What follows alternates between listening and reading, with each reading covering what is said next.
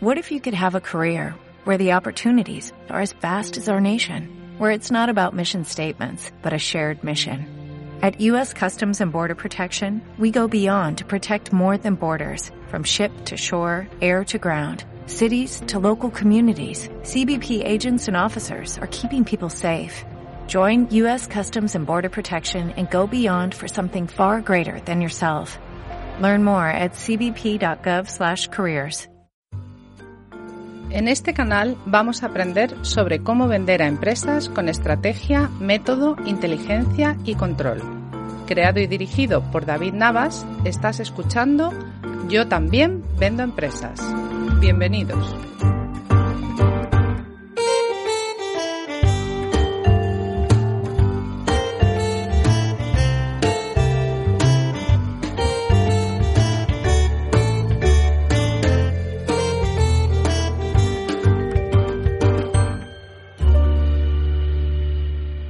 Bueno, pues aquí estamos, yo también vendo empresas, Eduardo La Seca, ¿qué tal? ¿Cómo estás? Buenas, ¿qué tal? Y nuestra invitada de hoy, Charlotte Sievers, ¿qué tal? Charlotte. Hola, ¿qué tal? Muy bien.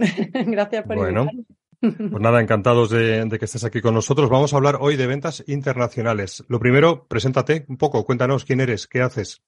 Pues eh, soy, soy Charlotte Sievers, como has dicho. Eh, vivo en España, soy sueca de origen y vivo en España desde hace casi 30 años. Me dedico a las ventas, toda la vida a las ventas y los últimos años a las ventas, claro, B2B, ¿no? Que ha cambiado todo esto un poco. Eh, ofrezco servicios de servicios internacionales de ventas. Ayudo a empresas a poder penetrar nuevas, nuevos países eh, sin tener que hacer una inversión mm, muy costosa, ¿no? Fenomenal. Y bueno, ya eres, eres fundadora de, de esta empresa, de Sievers and Partners, en la cual llevas ya unos, pues más de ocho años, ¿no? Empe- sí, empezamos en el 2015. eh, sí. Fenomenal. Oye, las empresas con las que trabajas son, entiendo, empresas extranjeras que quieren trabajar en España o también trabajas con empresas de España que quieren irse a otros países. Sí, a ver, eh, nuestra idea de negocio era poder ofrecer un servicio a empresas de fuera o de, de, de no en el mercado local eh, para poder ayudarles la en, en la entrada, ¿no?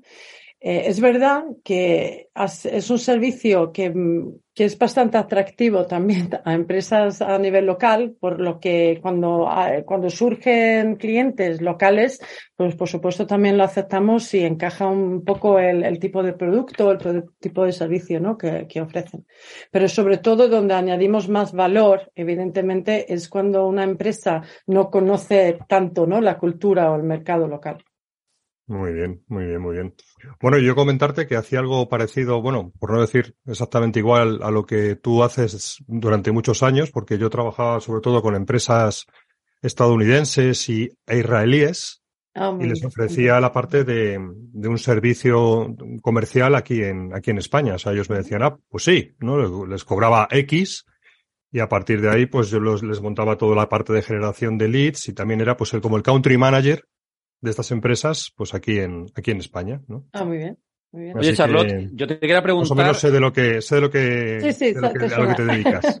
Sí. eh, las empresas, tus, vuestros clientes, eh, suelen repetirse en ciertos sectores eh, o soy- eh, ves hay mucha dispersión. ¿Qué tipo A de ver, empresas? nosotros cuando empezamos eh, nos enfocamos en empresas tecnológicas. Eh, Ajá. Era donde nosotros, bueno, eh, nuestro director de operaciones también tenía un recorrido muy largo, extenso en grandes corporaciones en España del mundo tecnológico, ¿no? Entonces era donde nos sentíamos cómodos. Lo que teníamos claro era que no queríamos tratar con, con productos físicos, sino Ok. queríamos que fueran productos que se podían tratar eh, digitalmente, por decirlo de alguna forma, ¿no?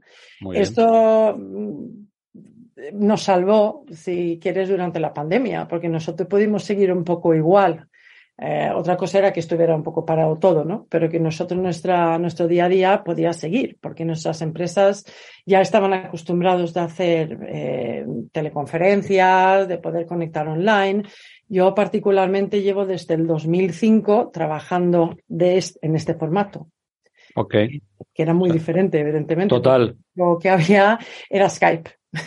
Ya estabais preparados antes de la pandemia para el nuevo remote Yo selling. creo que fue una gran ventaja que yo llevaba tantos años trabajando así eh, que para mí no fue para mí no fue ningún cambio para nuestro equipo más, pero al estar yo tan acostumbrada, pues no fue ningún pánico bien. ¿no? en lo que Claro. O sea que empresas del sector tecnológico o producto digital no físico y empresas, eh, no entendí bien, si eran locales o empresas de fuera Sí, o de vuestros- entonces, nosotros ofrecemos en varios países este servicio. Eh, Mm. España y Suecia, evidentemente, por lógica, porque son países míos de origen casi, los dos, eh, es donde más fuertes somos, ¿no? Pero yo llevo más de 25 años en el mundo de ventas internacional y ahí surgió un poco la idea de montar esto, ¿no? De crear un servicio bajo un logo y una estructura un poco más organizada. Muy bien. Eh, aquí en España tenemos muchas empresas de Alemania, empresas que mm, llevan, a lo mejor, están en a lo mejor 60 países, por, por lo que sea, no han entrado todavía en España.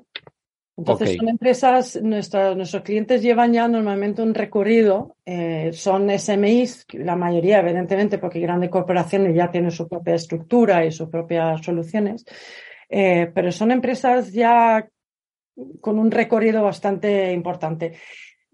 Por una sencilla razón, nosotros nos salimos a buscar startups, que bueno, startup hoy en día, mm, se, al menos yo creo que se asocia mucho que empresas que llevan muy poquito tiempo, ¿no? Una startup también puede tener 10 años, pero yo me refiero a las nuevas que se están lanzando. No es un cliente target que nosotros salimos a buscar por una sencilla razón, y es que normalmente no tienen todavía una cultura interna muy establecida y no tienen muy claro todavía eh, dónde quieren ir. Esto hace más difícil todavía para una empresa externa como nosotros, porque al final son servicios de outsourcing de ventas lo que ofrecemos, eh, poder hacer un trabajo bueno. Eh, porque esto lo sabemos todos los que estamos en las ventas B2B, tiene un recorrido, ¿no? Es- son ventas de ciclos bastante largos y una startup a lo mejor después de tres, cuatro meses no ven un resultado y quieren cambiar de, de enfoque, ¿no? No tienen paciencia. No consigues asentar nada bien. Claro. Si esto lo tenemos claro, no hay ningún problema, pero eso es simplemente la razón porque no lo salimos a buscar. Si nos Entiendo. vienen y vemos que hay posibilidad, pues encantados, pero que no es nuestro, Ok. nuestro target. O sea que son empresas de Alemania, Suecia, España y intentáis ayudarles a abrir mercado en España, en Suecia, incluso supongo en terceros países, no sé si Sí, nosotros Latinoamérica. ofrecemos eh, a través de nuestra propia infraestructura o infraestructura con partners en Francia, Alemania, Japón, Estados Unidos y algo en México también. Muy bien. Eh, los países hemos abierto normalmente por petición de algún cliente que han querido entrar. En algunos llevamos más recorrido, en otros menos. Siempre y cuando eh, yo conozca a alguien o haya trabajado con alguien eh, personalmente, ¿no? Ese es un poco el, no queremos abrir y no saber con quién estamos, sino que siempre que tenga yo algún lazo con ellos, ¿no? Muy bien.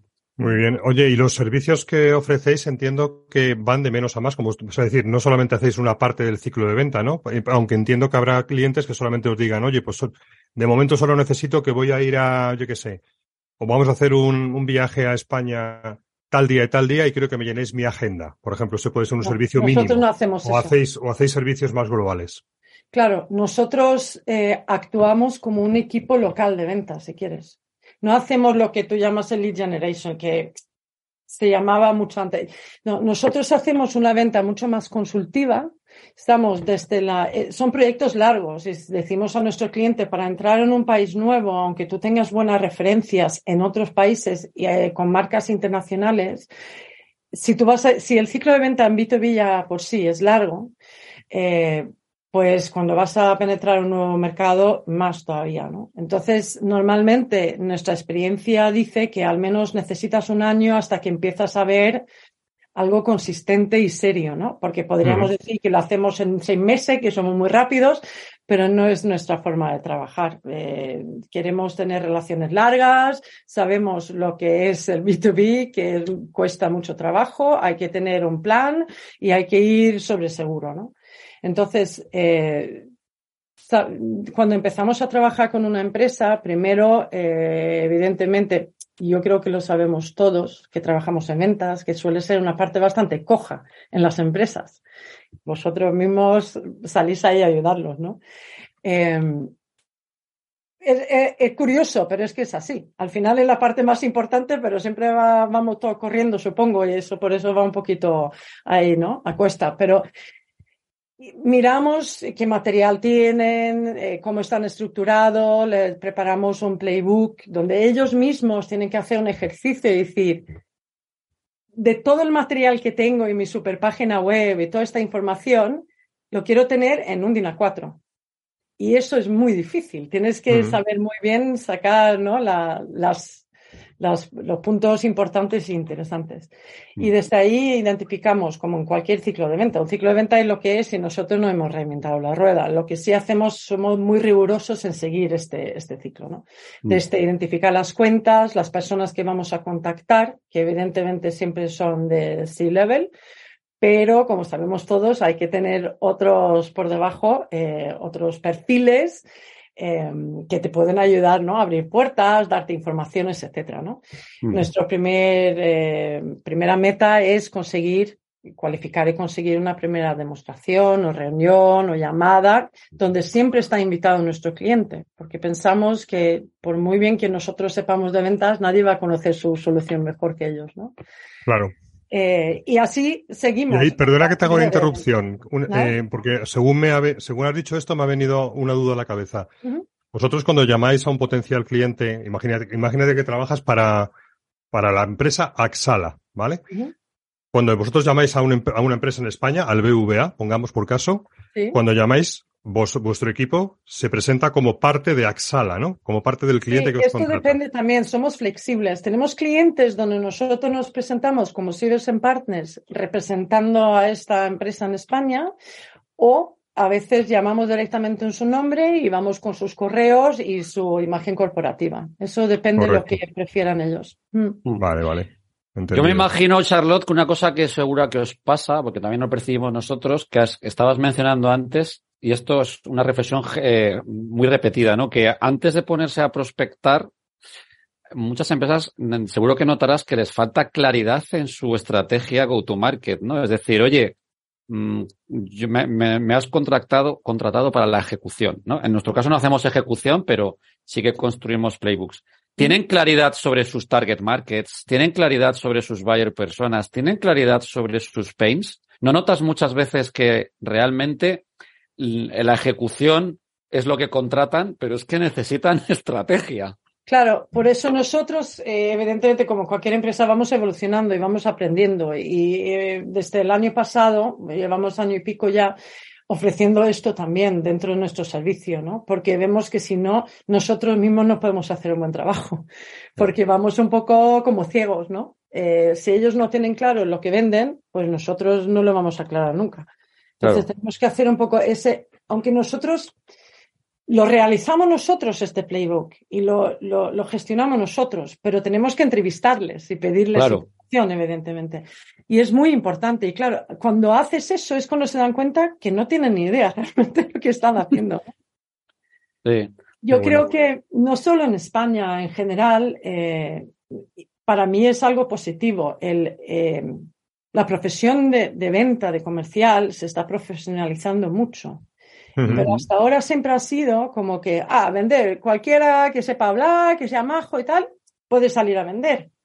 Eh, pero que esto quitaba mucho prestigio también a la profesión. Sí. ¿no? Y lo, era como que lo podía hacer cualquiera y no es. Total. No, y sobre todo te preguntaba esto porque viendo que vendéis eh, servicios, eh, tecnología, una cosa muy frecuente, ¿no? Es las empresas que venden productos suelen ser, eh, los productos suelen estar muy orientados a un nicho, ¿no? Eh, yo qué sé, si vendes muebles, pues vas a por tiendas de muebles, si vendes tal, pero el producto, el servicio suele ser muy amplio y, y lo típico, ¿no? ¿Quién es vuestro target market? A todas las empresas, todas las pymes. Eh, no, es que nuestro producto se puede vender en todas las grandes empresas. Y esto es un problema muy frecuente que tienen el software, por ejemplo, ¿no? Que salvo que sea un software muy de un vertical, eh, el, el, creador ve un mercado potencial enorme pero al final es como cuando el universo es tu mercado, tu, tu mercado no es nadie, porque eres claro, es que no irrelevante, no llegas como a nada. pollo sin cabeza picoteando por todos los lados, ¿no? Claro. Eh, yo creo que sí, y eso es, hay que decirlo, o sea, hay que saber decirlo también, ¿no? Porque normalmente un dueño de una empresa sabe muy bien lo que, lo que tiene o cree que sabe muy bien. Eh, nosotros lo que solemos proponer eh, es empezar con, un vertical y ver cómo va, porque también vas aprendiendo y cada país puede tener su particularidad también. Entonces, eh, tú puedes ver que una vertical que funcione muy bien en otro país a lo mejor no tiene tracción para nada aquí o en otro sitio, ¿no? También puedes aprender y se te pueden ocurrir nuevos, verticales, ¿no? Mm. Porque alguien te dice, porque un prospect con el que habla está contado y dices, oye, que a lo mejor puedo ir. Yo creo que hay que ser muy modulable eh, en general y nunca se, lo hacemos así y porque lo hacemos así ya está. No. Y hay que sobre todo eh, meter mucho tiempo en la preparación antes del go live, ¿no? Nosotros siempre estamos al menos cuatro semanas con nuestro cliente preparando antes de salir. Cuanto mejor preparas ahí, más mejor vas a ir, ¿no? Una vez que empiezas a, a, contactar. Tenemos que tener claro, nosotros no tenemos que tener un conocimiento demasiado profundo de la solución, pero tenemos que tener una idea bastante clara qué es lo que hace y lo que ofrecen. Luego con el tiempo se va aprendiendo como cualquier equipo, ¿no? Claro. Claro, porque efectivamente hay dos cosas que yo me quedo. Uno, la primera, lo que acabas de decir, no necesitamos inicialmente tener un conocimiento muy profundo de la solución. ¿Por qué? Pues porque os apoyáis en ellos como preventas. Bueno, no, la verdad que he dicho que no necesitamos tener tan profundo. Sí, sí, por eso he dicho que no ah, necesitáis tener. vale. Eh, no, no, eh, te he entendido bien. O yo estoy de acuerdo, es decir, eh, inicialmente para vender este tipo de soluciones en mediana gran cuenta, necesitas siempre el apoyo del preventa técnico, mm. ¿vale? Del especialista. Y ese siempre nos viene de parte del cliente. y, eso, y eso os viene de parte del cliente. Es decir, que tú puedes iniciar una conversación con un potencial cliente para generar un, para levantar, digamos, un pain y generar esa primera reunión. Y en las primeras reuniones que mantenéis, lógicamente está con vosotros el preventa que lo pone el que lo pone el cliente, o sea, que lo pone vuestro cliente. No, no, es claro. Eh, llega, a ver, luego depende también de la solución, lo complejo que es, ¿no? Porque hay soluciones que no, que es muy, muy, muy complejo y que hay que saberlo. Pero hay otras que con el tiempo nosotros mismos podemos hacer pequeñas demos. Sí, una primera, una primera aproximación. a lo mejor la podemos hacer porque ya mm. nos van sonando las cosas. A mí me pasaba exactamente, es decir, cuando tú ya has asistido a cuatro, cinco, seis, siete mm. reuniones de primera reunión, de primera presentación, pues al final, a base de, escuchar y más o menos los mensajes, vas cogiendo el discurso para poder defenderte eh, de una forma, bueno, que, que no, no, de una forma adecuada en una primera reunión. O sea, luego es verdad que si hay que profundizar, hay que montar un piloto o hay que montar cualquier cosa, pues para eso están los preventas. Y es importante, además, nosotros nunca, digamos, nunca facturamos ni enviamos ofertas en nombre de nuestro cliente, ¿no? Siempre, una vez que pasa la oferta o la negociación y tal, nosotros estamos más o menos involucrados, eso también depende. Hay cliente que dice, Halo tú, porque yo no tengo tiempo, y hay otros que quieren estar en todo. Ahí también somos muy flexibles. Al final, cada empresa es como una familia distinta y hay que respetar, ¿no? Eh, como cada uno se sienta más cómodo. Lo curioso de esto, eh, aunque nosotros empezamos con la parte de tecnología, eh, nos dimos cuenta que habíamos desarrollado un proceso de venta que funcionaba muy bien y, y, que podíamos meter casi cualquier solución aquí, ¿no? Ahora, hoy en día, por ejemplo, lo más lejos quizá de, del mundo tecnológico eh, es un cliente que tenemos que es una CRO, un Clinical Research Organization, los que hacen toda la, la, parte de, de, pruebas para, para los ensayos clínicos, ¿no? Que no tiene absolutamente nada que ver con tecnología, evidentemente, ¿no? Y de hecho, cuando empezamos a trabajar con ello, llevamos dos años con un éxito brutal aquí en España, eh, dijeron, ¿tenéis alguna experiencia antes en este mundo? Y no teníamos ninguno. Lo dijimos, no tenemos ninguno. Lo que tenemos es un, o sea, un proceso de venta B2B que sabemos que funciona. Y lo tenemos ya tan establecido que nos sentimos cómodos de meter cualquier cosa. Cuéntanos tú ¿Cómo quiere que lo hagamos? Claro. Y nos contrataron porque no teníamos ninguna experiencia. claro, es curioso, ¿no? Dijo, me encanta, porque todas las demás empresas parecidas a la vuestra que son del mundo del farma y de los laboratorios tienen muy claro y saben muy bien cómo lo quieren hacer. Y nunca me escuchan. Nosotros éramos vírgenes, decimos, ¿no? Nos podía decir exactamente qué mensajes quería dar, cómo quería presentar su empresa, etcétera, etcétera, ¿no? Y hoy en día estamos yendo muy, muy, muy fuerte aquí en España con esta empresa, lo cual es simplemente una prueba, ¿no? De, que, ha funcionado, que claro. hacer casi cualquier cosa. Perdona, Eduardo. Sí, sí, sí. No, Oye, otras dos, otras dos cosas que has comentado que también me han resonado y me ha hecho recordar, ¿no? Cuando yo lo vivía. Sí. La primera es cuando el, un cliente te dice, bueno, pues nada, oye, y entonces cuando empezamos a vender, ¿no? Oye, yo, tranquilo. La pregunta es millón, para, ¿no? Para, para, porque aquí se necesita mínimo un año, porque eres una empresa desconocida absolutamente en este mercado. Eh, los procesos en los ciclos de venta de tecnología que requieren, o sea, no hablo de un software as a service, hablo de, hablo, hablo de, de productos un poco que, también lo hacemos, tenemos varios, hacéis, ¿no? porque todos están yendo a SaaS. Sí, todos van al modelo de, de software as a service. Hay poco pero que es, lleva un tiempo, ¿eh? Lleva un tiempo. Pero da igual que sea el software as a service. Sí, Al final, sí, tú sí. quieres hablar con el CEO de Mafre y ya te puedes tirar seis meses solo intentando conseguir hablar con él. Claro, es un proceso Al lento. final, el que lo persigue lo consigue, pero hay que saber hacerlo, porque no le puedes quemar por el camino, no puedes Claro. tampoco abandonarlo, y por eso es tan, tan importante, que es lo que yo veo que falta en muchas empresas, material. Material para tener excusas y poder seguir eh, enviando cosas, excusas de llamadas. Contenido. Y muchas veces te quedas muy corto y te tienes que inventar vamos por internet, buscamos artículos, lo que sea, y lo hacemos, ¿no? Lo, lo, lo, lo diseñamos nosotros, por decir de alguna forma, ¿no? Porque Ajá. no tienen material. Y con el marketing va muy, muy separado de, de, de ventas, que sí, que, que son dos departamentos diferentes, pero que sabemos hoy en día que tienen que trabajar muy unidos, Mm. porque al final van muy de la mano. Y no pasa. No, Claro. los que sí quedan en esta clave son los que tienen mucho éxito. Exacto.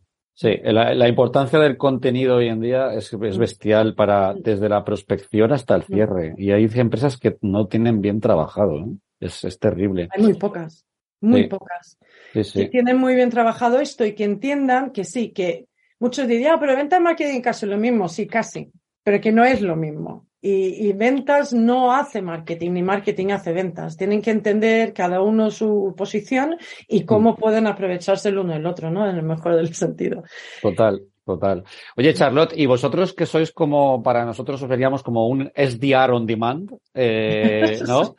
No sé. Para la parte de prospecting, que es la parte que más les cuesta a las empresas, ¿cuáles son los canales que mejor os funcionan para llegar a conseguir esa reunión? ¿Qué, qué metéis en ese mix?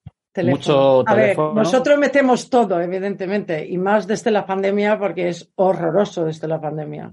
¿No? Y al principio porque nadie estaba en la oficina, ahora porque nadie contesta emails, ahora porque, ¿no? Que se ha complicado. Pero nosotros hacemos un mix tanto, bueno, email y teléfono, diría yo, que son los dos más importantes. Yo creo que donde nosotros nos diferenciamos al fin y al cabo, y porque al final conseguimos nuestros objetivos con el tiempo, pero lo conseguimos con las grandes empresas, porque sí, muchas estamos con las grandes aseguradoras, con grandes bancos, estamos con empresas medianas también, pero lo conseguimos.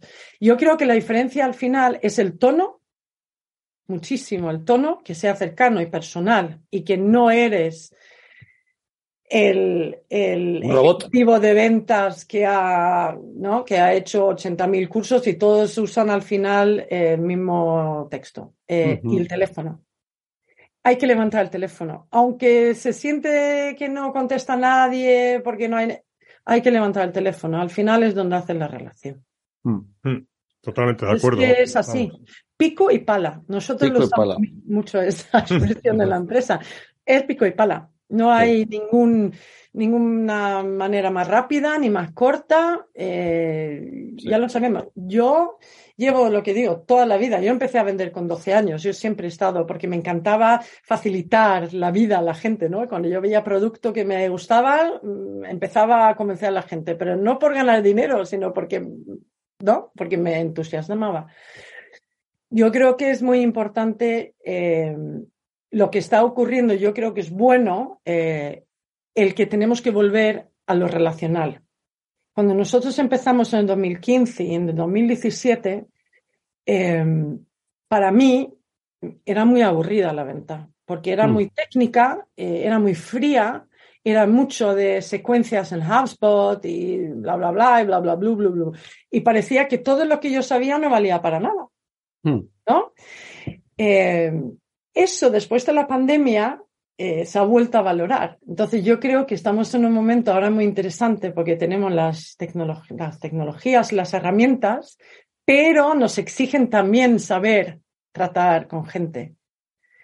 Y yo creo Claro. que esto es muy importante. Mm. No, no, por supuesto.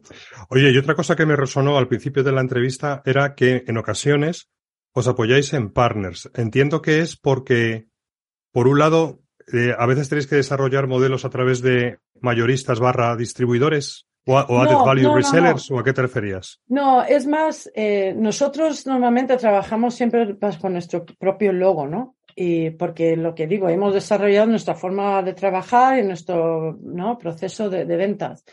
Si yo quiero entrar en Francia, eh, por ejemplo, si yo tengo a alguien que, que está ya haciendo algo parecido a nosotros, eh, lo que hacemos es un partnership. Trabajamos con nuestro logo, con nuestra forma de trabajar, pero al final eh, son, son independientes, por decirlo de alguna forma. No, no tenemos eh, empleados propios, por decirlo de alguna forma. Vale, oye, pero y vuelvo, pero vuelvo a ahondar en la pregunta, porque en mi experiencia muchas veces veíamos nosotros que el modelo adecuado para un cierto fabricante de tecnología no era la venta directa, o sea, no era el fabricante de software directamente vendiendo a la gran cuenta, sino que era mucho más conveniente meter un, meter, meter una, crear un Claro. channel, channel Sí, partner, sí, crear un conjunto de, de relaciones con integradores. ¿vale? Porque Claro, ya es estaban posicionados en, la- en claro, el mercado sí. español. Nuestro trabajo más que de, era de country manager en el sentido de crear un canal de ventas. Claro. Eso no, lo hacéis vosotros. Nosotros vendemos para ellos. Hacemos, ¿no? Hacemos, digamos, la, el pico y pala y el llamar y conseguir hacer la venta. Pero sí que es verdad que hay momentos eh, cuando llevamos un tiempo juntos empiezan a aparecer oportunidades que este de medio, el integrador, es necesario, evidentemente, Claro. porque si no, no van a poder gestionar su. No, que muchas veces también el propio, el propio cliente. Entonces también lo hacemos y hacemos cliente, estos acuerdos también. Mm. Claro, te lo decía porque el propio cliente español, en este caso, pues el BVA o Mafre, te exige un integrador. Te dice, oye, vale, pero. ¿quién va a integrarme esto? ¿Quién me va a poner esto en marcha? Sí, sí, sí. Lo hacemos juntos, nosotros no estamos en ese acuerdo, evidentemente, pero somos mediadores entre el BBV, si quieres seguir con ese ejemplo, y nuestro cliente. Claro, Claro. es que, pero no, no empieza allí, ¿no? O sea, empieza cuando ya empieza a estar un poco más caliente de oportunidades. Vale. Luego, quería también compartir contigo una reflexión, a ver si estás de acuerdo. Eh, que no tienes por qué, evidentemente. Bueno, en mi verás. caso, en mi caso, en la venta a la gran cuenta, la etapa más difícil no era entrar. Era el tiempo excesivamente largo que se llevaba en la toma de decisiones. Era a veces desesperante. El tiempo de vida, de la, el ciclo de venta.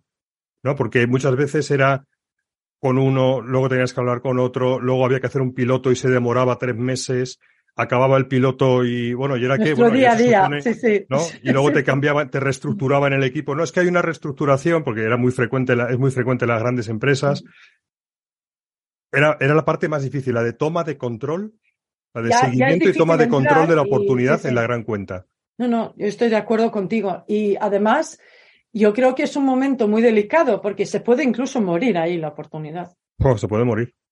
O sea, es que Porque era si no a lo veces sabes era manejar y llevarlo muy, ¿no? Hilando fino, eh, puede que de repente, ¿no? ¿Cuántas veces no ha pasado que estás y piensas que vas a firmar y de repente entra uno de otro departamento que no ha estado en todo el proceso y dice, ah, toma por saco, que esto ya no me gusta, ¿no?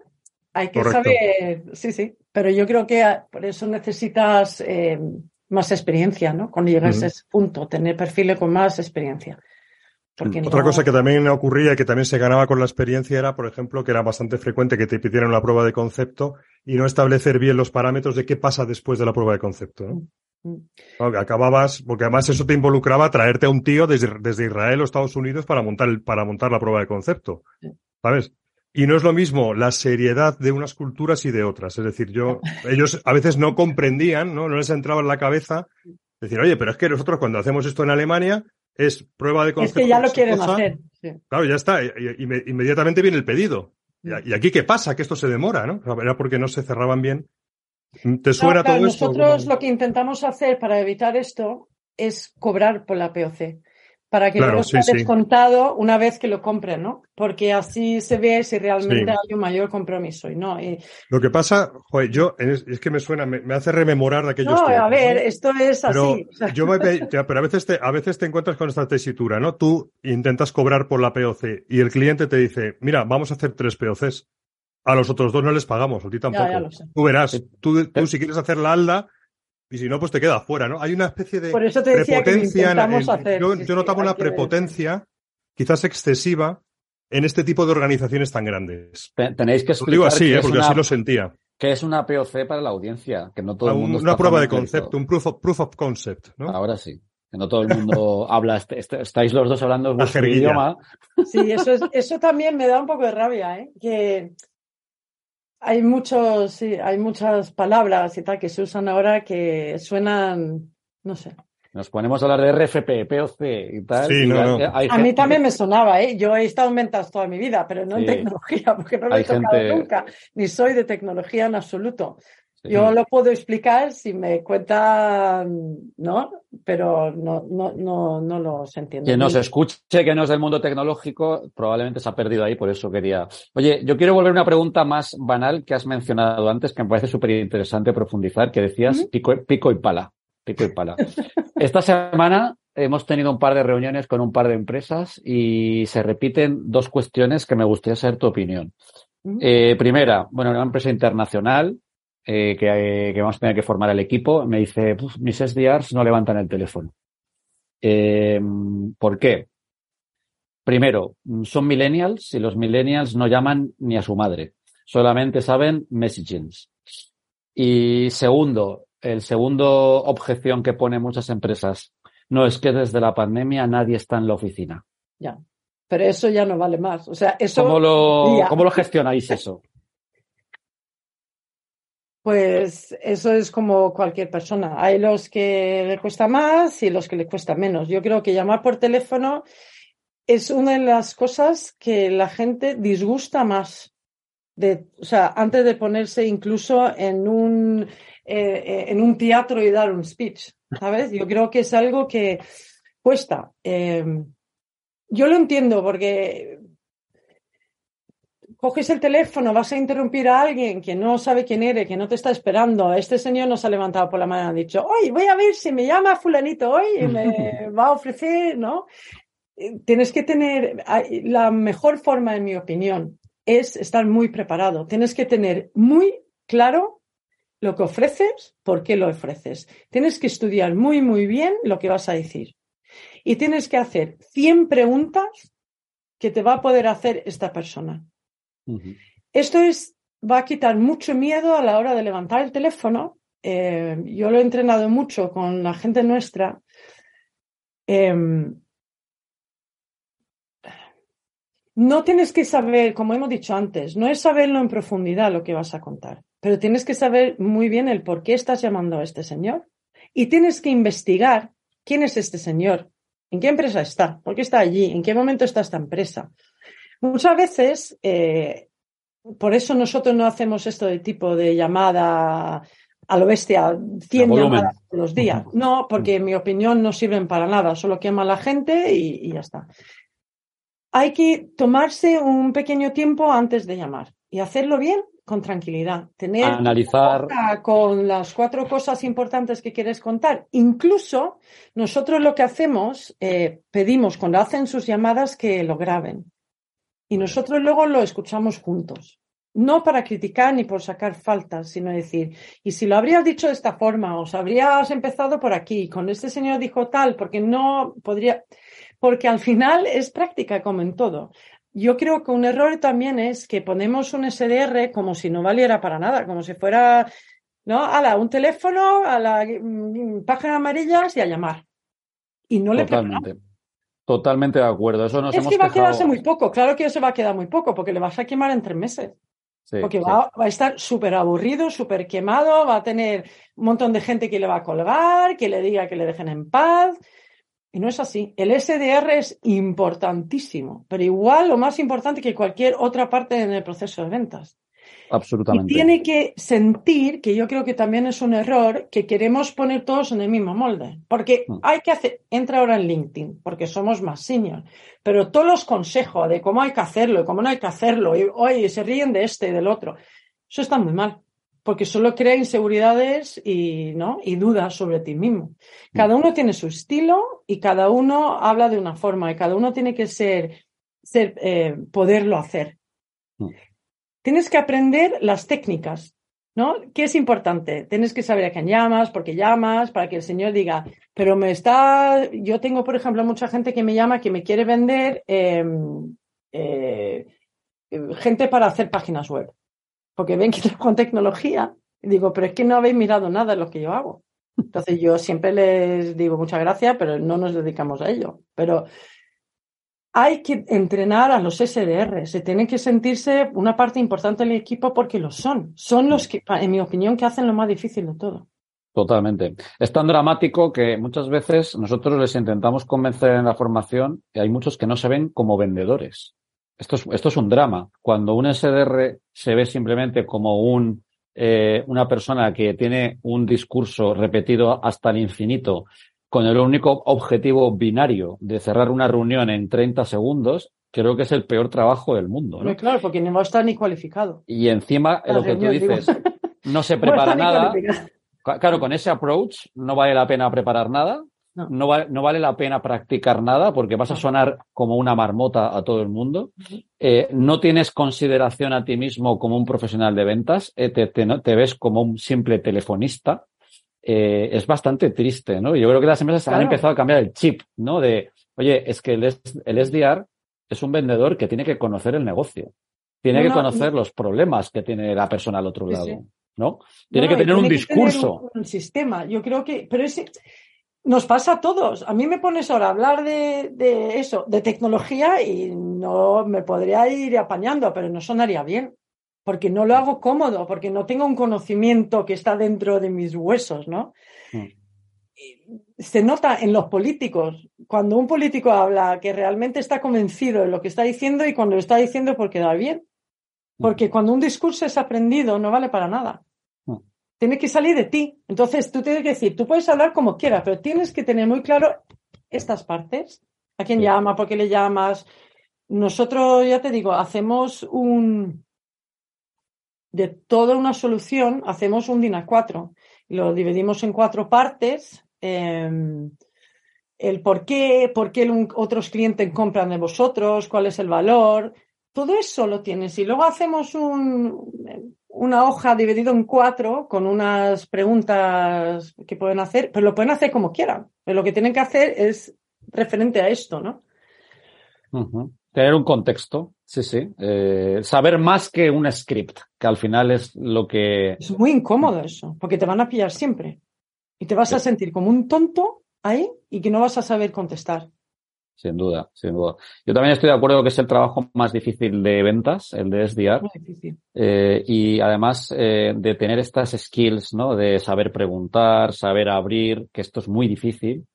Luego hay una parte de mindset, ¿no? Que, de hecho, nosotros en la formación es el módulo casi estrella, que la gente se sorprende más, ¿no? Porque realmente es la profesión más demandante a nivel mental. Es la profesión que más rechazo recibe, Claro, por eso es tan importante el tener a alguien que valga para esto. ¿verdad? Y hay gente que lo tiene de manera nativa, que hay gente a la que le resbalan las, la- los, los rechazos, es la, la menor parte de la población, pero lo que mucha gente no entiende es que esto se puede aprender. A mí no me Eh, gusta nada. O sea, yo realmente no valgo para esto tampoco. Por eso Mm. no lo hago. mm. Y lo he Pero tu- hecho pero mucho. tu equipo mira, sí. ¿no? Cuando era más joven.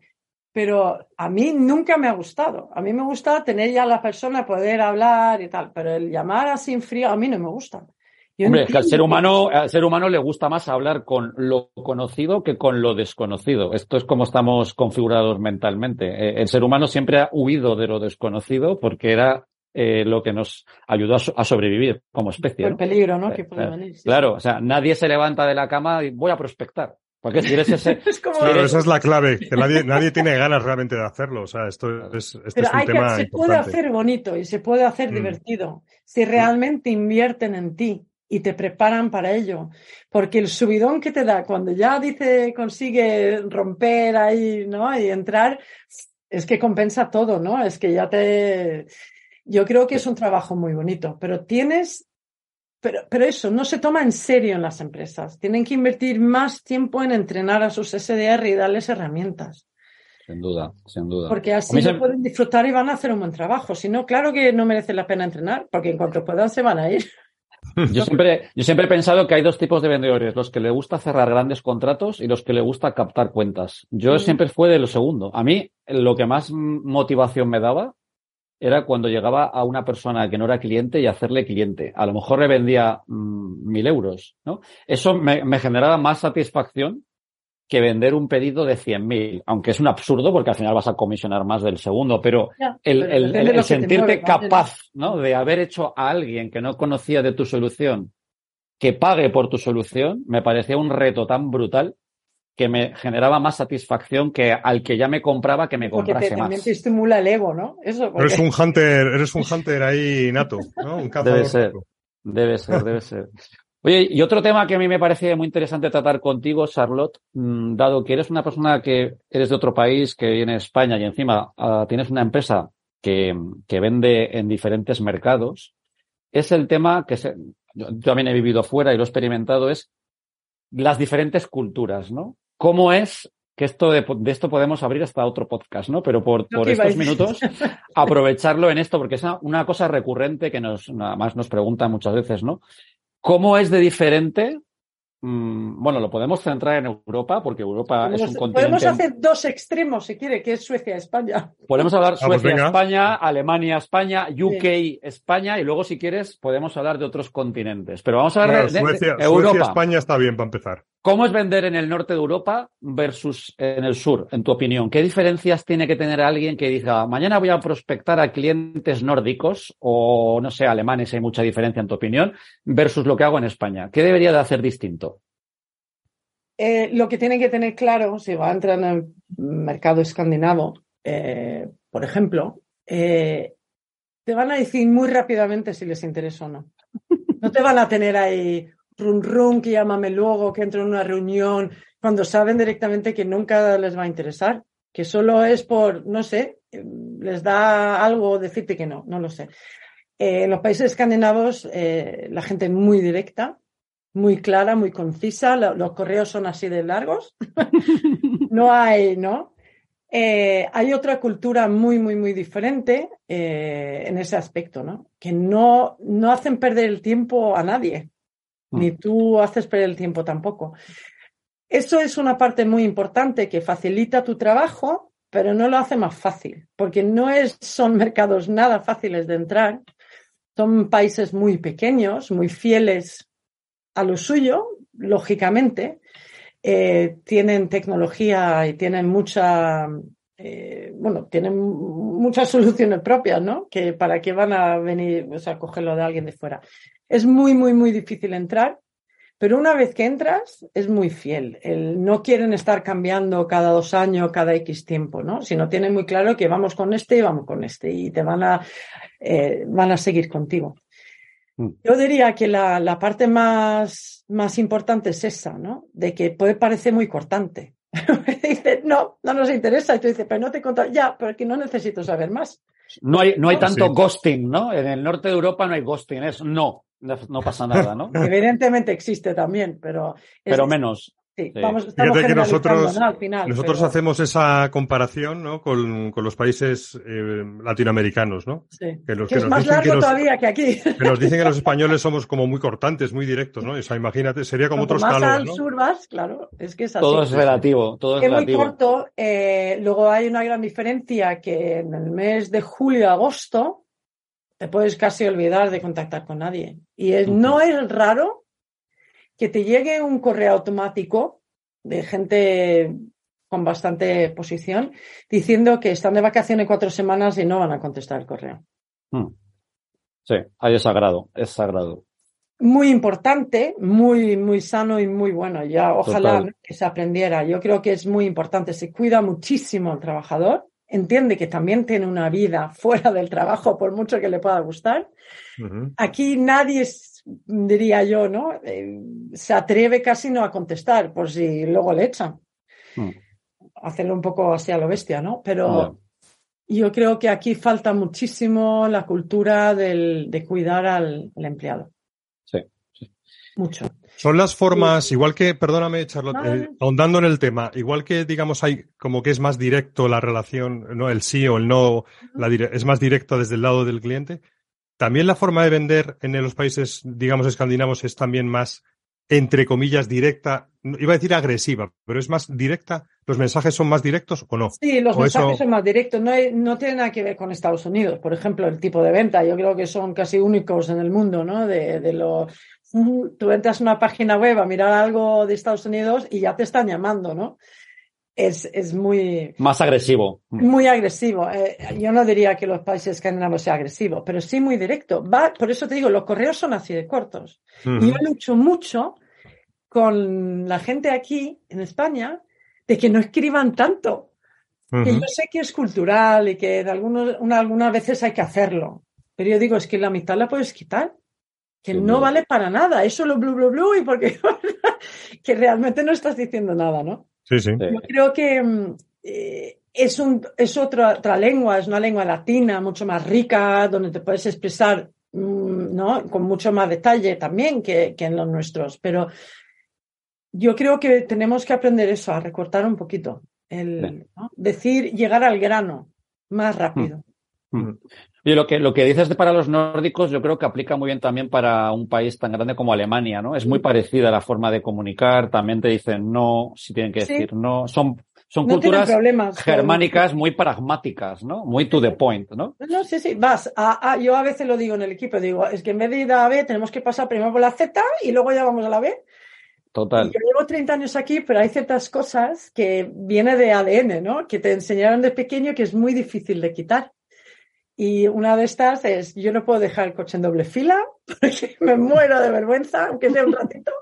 Después de 30 años todavía no soy capaz.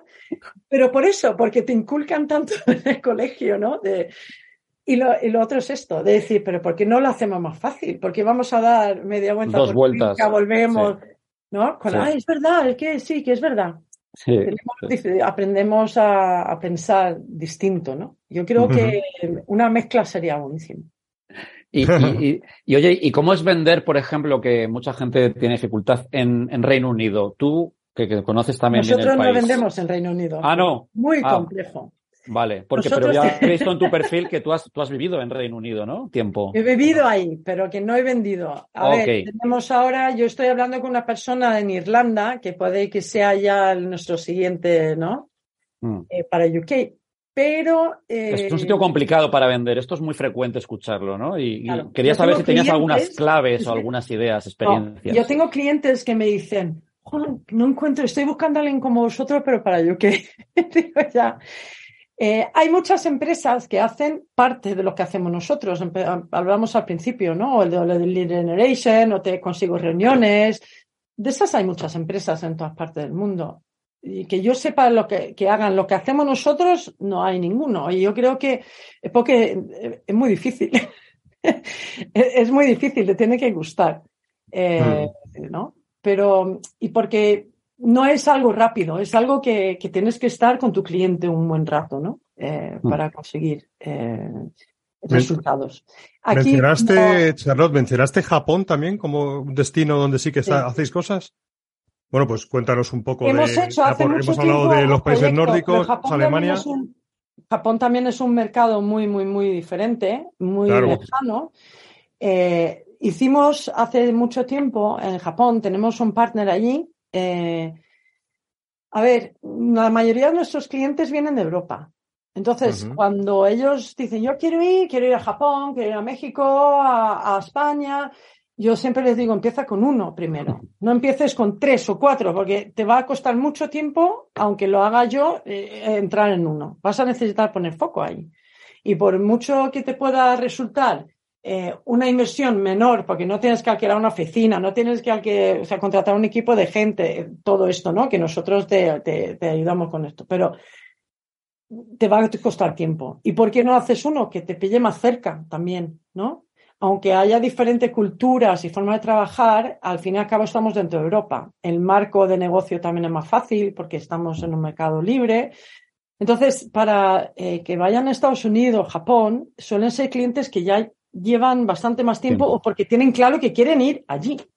Y no son tantos, en nuestro mm. caso. Mm. Mm. Eh, en Estados Unidos, por ejemplo, es muy importante que tengas una identidad ahí, porque es muy difícil vender y decir que estás, incluso aunque estés en Alemania. Aunque sea una identidad eh, de correo, si quieres, ¿no? Pero tienes que tener algo, porque si no es muy difícil que una empresa americana te compre. Entendido. Oye, llevamos ya hablando una horita, eh, tenemos que ir acabando. tengo, una, tengo una curiosidad que, que no sé si os pasa. ¿Tendéis a especializaros en algún tipo de tecnología? No. ¿No? No nos especializamos. Nos especializamos en la venta B2B, SaaS, que es casi todo ahora y lo que no está está en un modelo híbrido ya pasando allí. Es en donde no, nos. Y lo que ofrecemos realmente son servicios de, de outsourcing de ventas. Ok, ok. Muy bien. No nos especializamos en ninguna tecnología y realmente en ninguna solución, por lo que te he dicho al principio. Aunque es donde más quizá, ¿no?